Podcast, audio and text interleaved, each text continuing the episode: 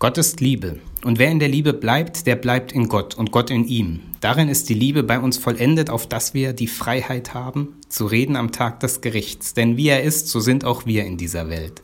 Furcht ist nicht in der Liebe, sondern die vollkommene Liebe treibt die Furcht aus. Denn die Furcht rechnet mit Strafe. Wer sich aber fürchtet, der ist nicht vollkommen in der Liebe. Lasst uns lieben, denn er hat uns zuerst geliebt. Wenn jemand spricht, ich liebe Gott und hasst seinen Bruder, der ist ein Lügner. Denn wer seinen Bruder nicht liebt, den er sieht, der kann Gott nicht lieben, den er nicht sieht. Und dies Gebot haben wir von ihm, dass wer Gott liebt, dass der auch seinen Bruder liebe. Ein Text oder eine Predigt über die Liebe Gottes. Liebe Gottes, diesen Begriff hat man sicher schon mal gehört in Predigten oder ähnlichem. Was heißt das eigentlich? Heute in der Predigt will ich mich dieser Frage in kurzen Episoden nähern. Kurze Episoden oder Sequenzen von Lebensgeschichten. Erfundenen Lebensgeschichten, die ich verbinde mit der Frage, wie oder was wäre in diesem Leben anders, wenn die Liebe Gottes darin Raum greifen würde? Wie würde sich dieses Leben verändern? Wo und wie würde die Liebe Gottes dieses Leben umkrempeln? Geschichten bieten an, sich wiederzufinden oder Menschen wiederzufinden, die man kennt, ohne dass sie eigentlich in der Geschichte vorkommen. Vielleicht laden die kurzen Episoden ein, nachzudenken, wie und wo könnte die Liebe Gottes in meinem Leben oder meinem Begegnen mit Menschen Raum greifen. Episode 1 Es hatte angefangen, so wie Liebesbeziehungen eben anfangen, mit einem ersten Blick, einem ersten Zauber, einem Gespür für die Besonderheit der Blicke, der Augenblicke. Augenblicke waren länger geworden. Momente wurden unendlich, Zeit wurde bedeutungslos, die Belange des Lebens wurden schwerelos. Sie hatte ihm ihre Türen geöffnet, Herzenstüren und Haustüren, Türen zu verborgenen Räumen der Erinnerung, endlich geliebt werden, endlich lieben können. Die Tage verflogen wie im Rausch. Sie spürte das Lebenselixier der Liebe. Sie spürte, wie die Nähe ihr gut tat.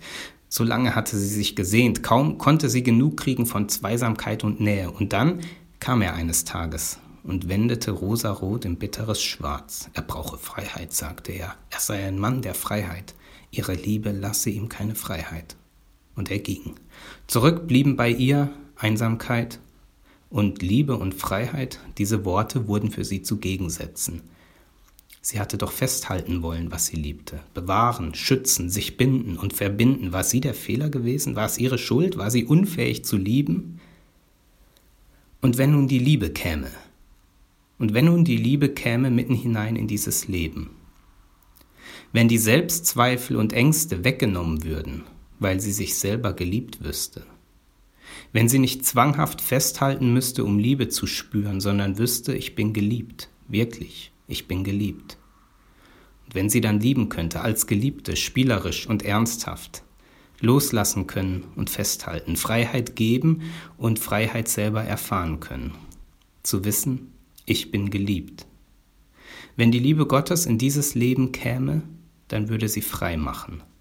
Vom Ballast der Versagensängste, von Verkrampfungen, von Unsicherheiten und von alten Enttäuschungen. Gott ist Liebe. Darin ist die Liebe bei uns vollendet, auf dass wir die Freiheit haben, zu reden am Tag des Gerichts, denn wie er ist, so sind auch wir in dieser Welt. Episode 2 Das ist Sünde, das darf man nicht und das macht man nicht. Und wenn du alleine bist, mach das bloß nicht. Das schauen wir nicht, das sagen wir nicht, das denken wir nicht. Da darfst du nicht mit, egal ob die anderen das dürfen. Wir sind schließlich Christen. Nicht fluchen, nicht den Namen des Herrn missbrauchen, nicht schimpfen, nicht widersprechen, nicht zweifeln, nicht nachfragen, nicht so viel nachdenken. Gehorchen sollst du, Bub. Das macht den Herrn Jesus traurig, wenn du das nicht aufhörst. Wegen dir, schlimmen Sünder, musste der Herr Jesus sterben. Wie, du hast nichts gemacht. Jetzt ist der Bub auch noch hochmütig, Himmel vergib. Irgendwann glaubte der Bub nicht mehr an die Liebe, nicht mehr an die Freiheit, aber dafür an das Gericht. Und wenn nun die Liebe käme, und wenn nun die Liebe käme mitten hinein in dieses Leben, diese Liebe würde Schluss machen mit dem Dauerton der Verbote. Diese Liebe würde das Androhen von Strafe verstummen lassen. Diese Liebe würde rufen, mach. Verdammt nochmal würde sie rufen, lebe. Probiere, scheitere und probiere nochmal. Und sie würde ganz behutsam sagen, hebe den Kopf, schau mir in die Augen, du bist gut. Das würde sie sagen. Zärtlich wäre die Stimme, sie würde jedes Wort betonen, du bist gut. Dann würde sie sagen, hab keine Angst, fürchte dich nicht, ich bin da.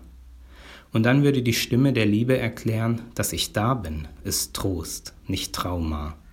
Dass ich da bin, ist Geborgenheit, nicht Gewaltakt. Und dann? Dann würde auf einmal ein kleines Leben zu blühen anfangen.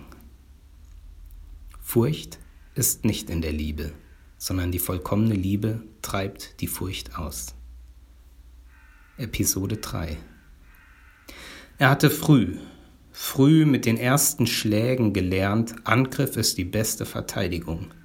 Jede Tracht Prügel formte ihn formte in ihm Überzeugung, dass er es in der Tiefe seines Seins verdiente, bestraft zu werden. Und es formte Angst in ihm, Furcht vor Strafe. Schrecken davor, dass jeder ihm ansehen könne, dass er Strafe verdiene. Dann hieß es eben schneller sein.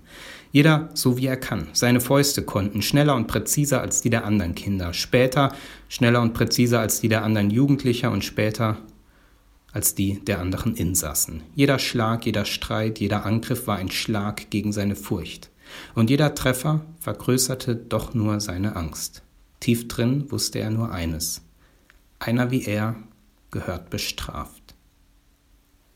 Und wenn nun die Liebe käme, und wenn nun die Liebe käme mitten hinein in dieses Leben, diese Liebe würde erst einmal die andere Wange hinhalten. Diese Liebe würde sagen, hier musst du nicht kämpfen. Ich greife dich nicht an.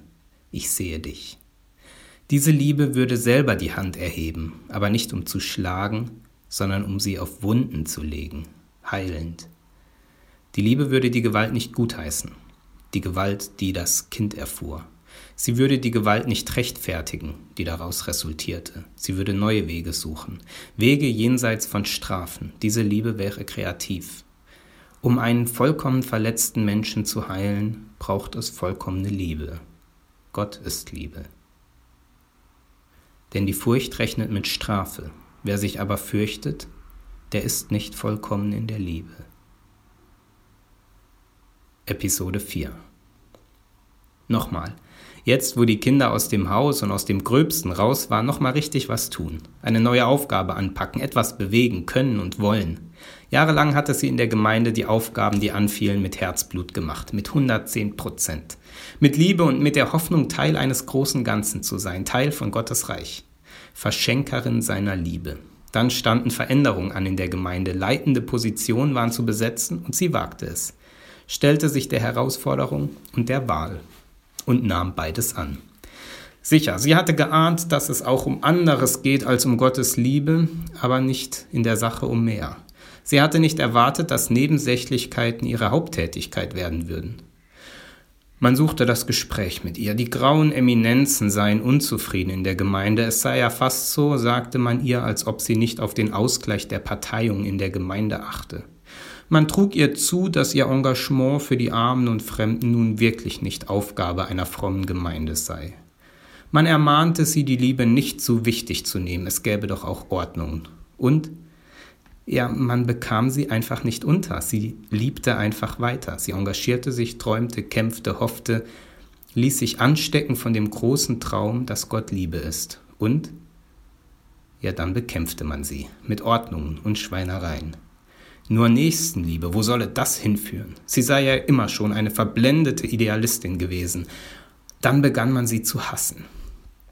Dann endet ihre Geschichte in der Gemeinde, der Gemeinschaft der Scheinheiligen. Aber ihre Liebesgeschichte endet nicht. Und wenn nun die Liebe käme, und wenn nun die Liebe käme mitten hinein in dieses Leben, diese Liebe würde trösten. Und sie würde sich den Scheinheiligen in den Weg stellen, ganz bestimmt. Sie würde nicht weichen und weggehen, auch dann nicht, wenn Paragraphen und Ordnungen verlesen werden. Und auch dann nicht, wenn die Ordnung von das früher war es aber schon immer so rückwärts und vorwärts auswendig aufgesagt würde. Diese Liebe würde sich zu ihr stellen und sagen, ich stehe mit dir, du stehst mit mir, wir stehen zusammen für die Liebe. Diese Liebe wäre kampfbereit und einfühlsam. Wenn jemand spricht, ich liebe Gott und hasst seinen Bruder, der ist ein Lügner. Denn wer seinen Bruder nicht liebt, den er sieht, der kann nicht Gott lieben, den er nicht sieht. Irgendwie scheint es, als fressen die kleinen und großen Verletzungen ihre Spuren ins Leben. So wie Rost. Einmal angesetzt, geht nicht mehr weg. Kannst du vergessen, oder? Wir sind Menschen mit Geschichten, manche schwieriger als andere, trauriger, andere haben Erfolgsgeschichten zu erzählen, aber alle Geschichten haben ihren Preis. Überall sind Spuren des Lebens, manchmal nur kleine Spuren, die von den Lieblosigkeiten des Lebens zurückgeblieben sind. Schrammen. Und wenn nun die Liebe käme, und wenn nun die Liebe käme mitten hinein in diese unsere Leben. Gott ist Liebe.